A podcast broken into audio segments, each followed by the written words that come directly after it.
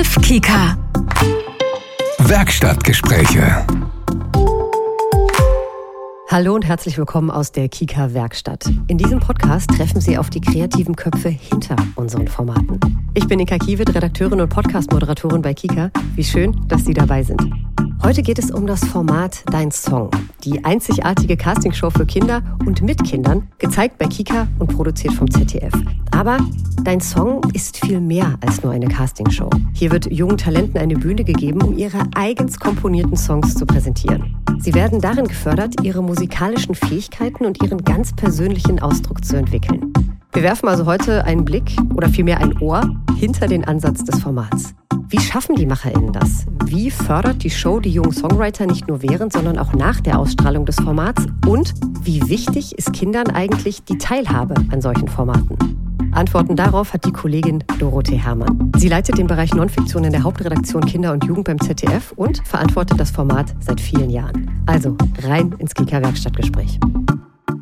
Hallo Dorothee, schön, dass du da bist. Ja, hallo Inka, ich freue mich, dass ich da bin. Dorothee, ich habe es in der Anmoderation schon gesagt, dein Song ist ja ein ziemlich einzigartiges Format, das kann man schon so sagen. Erzähl mal gerne, Dorothee, wie kam es denn eigentlich zur Idee von dein Song? Ja, das war schon eine verrückte Geschichte. Das sind so die Zufälle, die das Leben spielt. Mhm. Das war vor 18 Jahren schon, dass sich eine Redakteurin von uns, die Daniela Zackel, zusammen mit dem Filmproduzenten, mit Alfred Bayer, im Zug befand auf der Rückfahrt vom Goldenen Spatz und zufällig saß in dem Abteil mhm. ein Musikproduzent, der Gunther Mende, und die kamen miteinander ins Gespräch. Mhm und äh, sagten, na ja, man müsste doch noch mal wieder was mit Musik machen für Kids. Und dann haben die sich so Gedanken gemacht auf der Zugfahrt und drei Ideen entwickelt und eine davon war dein Song und damit kamen die auf mich zu. Mhm. Und das hat mir auf Anhieb super gut gefallen, weil das war ein besonderer Ansatz, den es so noch nicht gab, nämlich dass man eine Sendung macht, nicht darüber, wie Kids gut singen und Instrumente spielen ja. oder sonstige Talente zeigen, sondern dass es wirklich mal um die Komposition geht. Mhm. Und das war neu und das war einzigartig. Und zuerst hatten wir so ein bisschen Bauchschmerzen, weil wir dachten, na ja, ob es wirklich so viele Kinder und Jugendliche gibt, die eigene Songs schreiben mhm. und kann man da wirklich eine ganze Sendung mitmachen. Und ja, inzwischen gibt es 16 Staffeln. Die 16. wird im Frühjahr mhm. ausgestrahlt und es war eigentlich nie ein Problem genug, Kids zu finden, die tolle Songs schreiben. Vielleicht kannst du uns das nochmal genauer beschreiben. Was unterscheidet das Format dein Song von anderen Formaten in diesem Genre? Was mhm. ist der genaue USP? Ja, es geht um die Kreativität. Ja. Es geht um die Idee, es geht um die Kreativität, es geht um den Ausdruck von Ideen, von Gefühlen in Musik. Mhm. Und das unterscheidet es eben wirklich von anderen Casting-Formaten. Dein Song ist ja im Prinzip auch ein Casting-Format, mhm. aber es geht, es spielt überhaupt keine Rolle, wie die Kids singen können, wie die ihr Instrument spielen, wie die aussehen, wie die sich bewegen. Es geht wirklich nur um die Idee des Songs. Mhm. Und das ist das äh, wirklich das Besondere an dem Format. Ja. Warum, Dorothee, glaubst du, ist denn Musik so wichtig für Kinder? Mhm. Gut, also wir wissen ja, dass Musik einfach unheimlich viel positive Effekte hat, ja. Ja. Psychisch, physisch, biologisch, kognitiv, emotional. Mhm. Aber ganz wesentlich ist auch, dass in dem Alter, in der Vorpubertät, in der Pubertät auch Musik eine wesentliche Rolle spielt bei der Identitätsfindung. Ja. Äh, Musik verbindet, Musik ist Möglichkeit des Selbstausdrucks, ist Möglichkeit der Selbstdefinition, der Abgrenzung.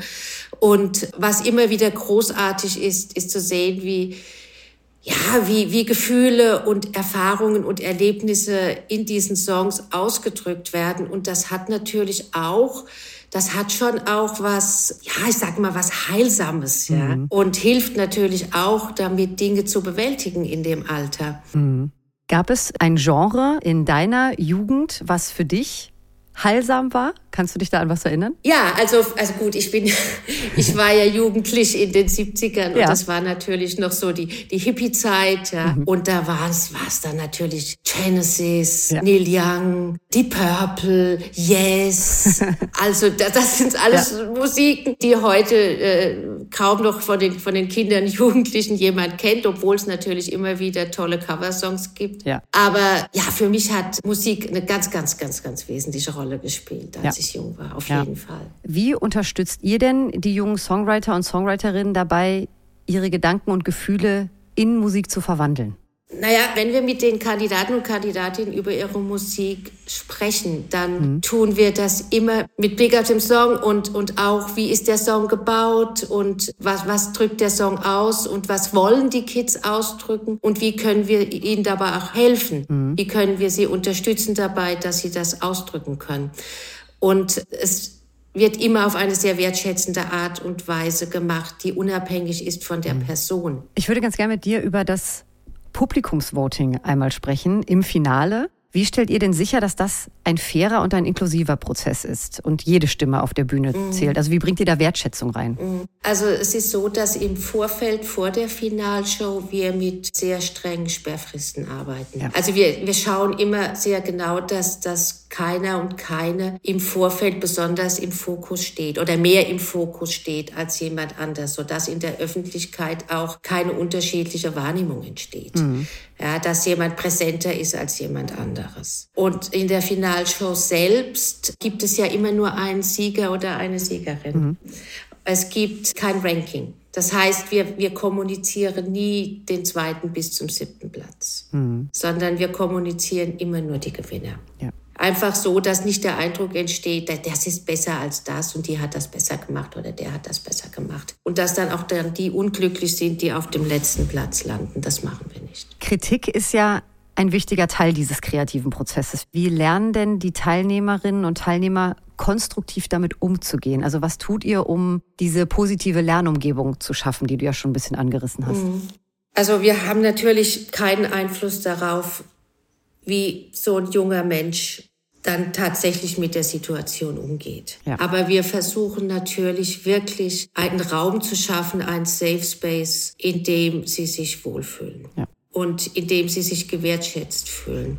Und wir achten ja auch darauf, dass die Jury sich wirklich in ihren Rückmeldungen auf den Song konzentriert und auf konstruktive Kritik. Ich meine, Kritik muss sein, das Klar. ist auch wichtig und das wissen auch viele sehr, sehr zu schätzen, dass sie einfach Tipps bekommen, wie sie ihre, ihr Songwriting verbessern können, wie sie ihren Song verbessern können. Und das ist eigentlich auch immer die Zielrichtung. Ja. Also es geht um den Song und es werden Tipps gegeben, die aus der Erfahrung der Jurymitglieder kommen, ja. die alle über Songwriting-Kompetenz verfügen. Das ist uns auch wichtig, mhm. dass jetzt niemand in der Jury sitzt, der schön singt, ja. ja, sondern dass jemand in der Jury sitzt, der natürlich auch schön singt, aber der eine Songwriting-Kompetenz hat oder die eine Songwriting-Kompetenz ja. hat. Aber natürlich, es ist ein Wettbewerb. Und es gibt welche, die kommen weiter und es gibt welche, die kommen nicht mhm. weiter und damit müssen sie umgehen. Aber das wissen sie ja auch schon, wenn sie sich bewerben, dass es sein kann, dass sie aus dem Wettbewerb rausfliegen. Es gibt aber die Möglichkeit, dass man sich nochmal mhm. bewerbt, generell. Das hatten wir auch schon. Und da gab es auch einige, die dann wirklich in der Zeit an, ihrer, an ihrem Songwriting gearbeitet haben und mit tollen neuen Songs gekommen sind. Es gibt auch ein Angebot des Kinderkanals zurück im Wettbewerb, wo dann die Ausgeschiedenen aus dem Casting in Biebrich nochmal neue Songs schreiben können mhm. mit Begleitung. Es gibt eine Coachin oder einen Coach, auch mit Songwriting-Kompetenz, die dann mit denen arbeiten. Und wer da sozusagen ausgewählt wurde, kann sich dann nochmal im Jahr darauf beim Casting bewerben. Mhm. Ist jetzt nicht automatisch weiter, aber kann sich nochmal beim Casting Aber die Chance bewerben. besteht. Mhm. Die Chance besteht, ja. genau. Dorothee, wie stellt ihr denn sicher, dass dein Song eine Vielfalt an Stimmen repräsentiert? Also, dass alle Kinder und Jugendliche sich im Programm wiederfinden können. Mhm. Wie macht ihr das? Also, es war ja von Anfang an unser Anliegen, dass wir möglichst eine große Genrevielfalt an Musik bieten. Das ist uns auch oft gelungen. Also wir hatten Musical-Schlager, Rock und Pop, Elektropop, Dance, klassisches Singer-Songwriting. Mhm. Ja, also wir hatten in der Regel eine große Bandbreite mhm. an Genre in unserem Programm. Was uns so ein bisschen fehlt, ist der Bereich Hip-Hop und mhm. Rap. Da würden wir uns wünschen, dass wir mehr Bewerbungen kriegen. Ja.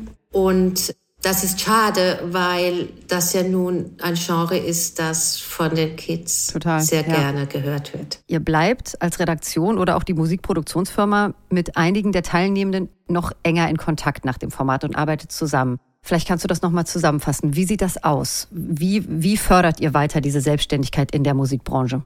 Also wir, wir begleiten und beraten, wenn Sie es wünschen. Es gibt unsere Musikproduktion Christine Musics, die kümmert sich um die Produktion der Songs und auch um die Beratung und Begleitung der Kinder und Jugendlichen neben dem eigentlichen Programm. Ja. Also ob das jetzt so eine Beratung ist, wie geht man mit Verwertungsgesellschaften um, Anmeldung bei der GEMA oder wenn die ein Praktikum machen wollen, wie kann man sie da unterstützen? Viele haben dann auch den Weg eingeschlagen, dass sie Musik studieren wollten und da für die Bewerbungsverfahren und so weiter werden sie dann auch, werden sie dann auch natürlich unterstützt, wenn sie das möchten. Ich würde gerne mal den Blick auf Formate und Produktionen im Allgemeinen erweitern. Wie wichtig ist es Kindern, sich zu beteiligen? Siehst du, dass da ein großes Bedürfnis ist, im Rampenlicht zu stehen bei den Kindern?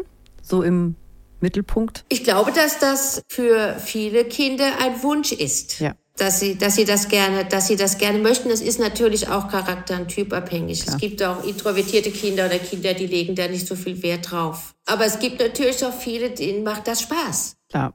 Die engagieren sich in Theatergruppen oder schreiben für die Schülerzeitung, sind in Sportverein machen bei Wettbewerben mit, was auch immer, ja. Und das sind natürlich alles Dinge, wo man auf eine gewisse Art und Weise dann auch mal im Mittelpunkt steht. Und das ist natürlich auch für das weitere Leben und für die Charakterbildung eine schöne Sache.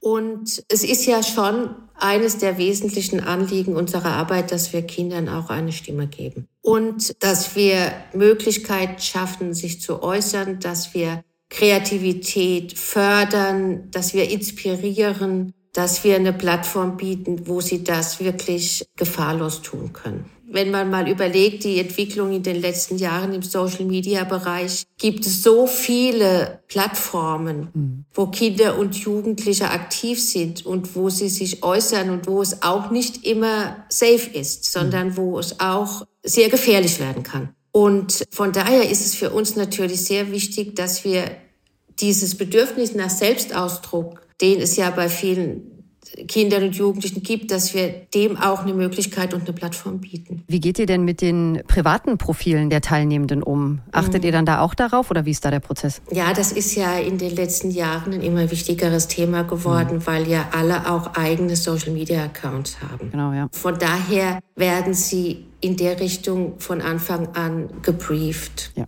Es gibt einen Social Media Guide, den wir mit den Kindern oder Jugendlichen und mit den Eltern besprechen. Es gibt eine Agentur, die sich auch darum kümmert, aber es gibt auch einen engen Kontakt mit der Redaktion. Und wir weisen sie wirklich konsequent darauf hin, dass sie ihre Accounts privat stellen, dass sie keine Inhalte posten, die in irgendeiner Form ja, sie in schlechtem Licht dastehen lassen oder auch den Eindruck erwecken könnten, dass sie ganz besonders im Rampenlicht stehen etc. Da sind wir schon sehr, sehr vorsichtig und das ist auch wichtig. Das gilt aber nicht nur für deinen Song, das gilt für alle Produktionen, wo wir jugendliche Protagonisten haben. Wie können denn Formate und Produktionen in den Medien gestaltet werden, um junge Talente zu fördern, ohne dabei ihre Privatsphäre zu gefährden? Hast du da Tipps? Hast du da Gedanken zu? Ja, man muss einfach, man muss einfach ein Safe Space schaffen. Man muss äh, Rahmenbedingungen schaffen, die verhindern, dass sie beschädigt werden durch das, was sie tun, durch das, wozu sie sich bereit erklären. Man muss sie manchmal auch vor sich selbst schützen. Ja.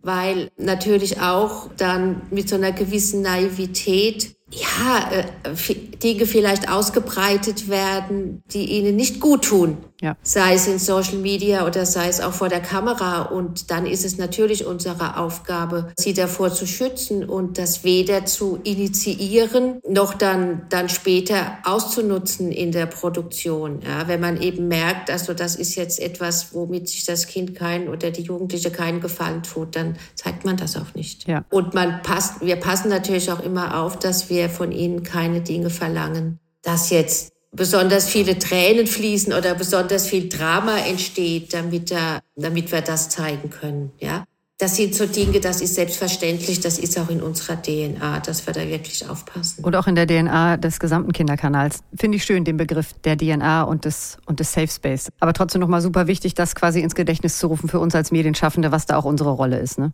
Absolut, absolut. Und ich glaube, das ist auch das, was ganz wesentlich ist für unser Verständnis als öffentlich-rechtliche Kinderprogrammanbieter. Ja. Dorothee, ganz zum Schluss, wenn du jetzt in die Zukunft blickst, wie siehst du denn die Rolle von Formaten bei uns, bei Kika, also Formate, die Talente fördern? Was wünschst du dir für die nächsten Jahre? Also ich, ich persönlich würde mir wünschen, dass es mehr davon gibt. Mhm. Ja. Dass es mehr davon gibt und dass es geht mir gar nicht mal nur um das Thema Talente fördern, sondern dass, dass wir es wirklich gut schaffen, mit der Zielgruppe in Kontakt zu bleiben dass wir viele Möglichkeiten haben, auch zu erfahren und zu lernen, was sie sich wünschen, was sie brauchen, was sie auch loswerden möchten, ja. dass wir wirklich es schaffen, viel Raum zu haben für Partizipation und Interaktion. Weil das ist einfach wahnsinnig wichtig. Kindheit verändert sich so schnell. Und wenn wir mal überlegen, wie sich Kindheit verändert hat, ich sag mal in den letzten 15 Jahren, mhm. das ist Wahnsinn. Ja. ja. Und wir müssen wirklich immer gucken, dass wir da ganz, ganz nah dran bleiben, damit wir auch wirklich die Kinder erreichen und auch das bieten, was sie wollen und brauchen. Sagte Dorothee Herrmann, Leiterin des Bereichs Nonfiktion in der Hauptredaktion Kinder und Jugend beim ZDF. Vielen Dank für das so tolle Gespräch, Dorothee. Ja, vielen Dank, Inka. Hat Spaß gemacht. Danke dir.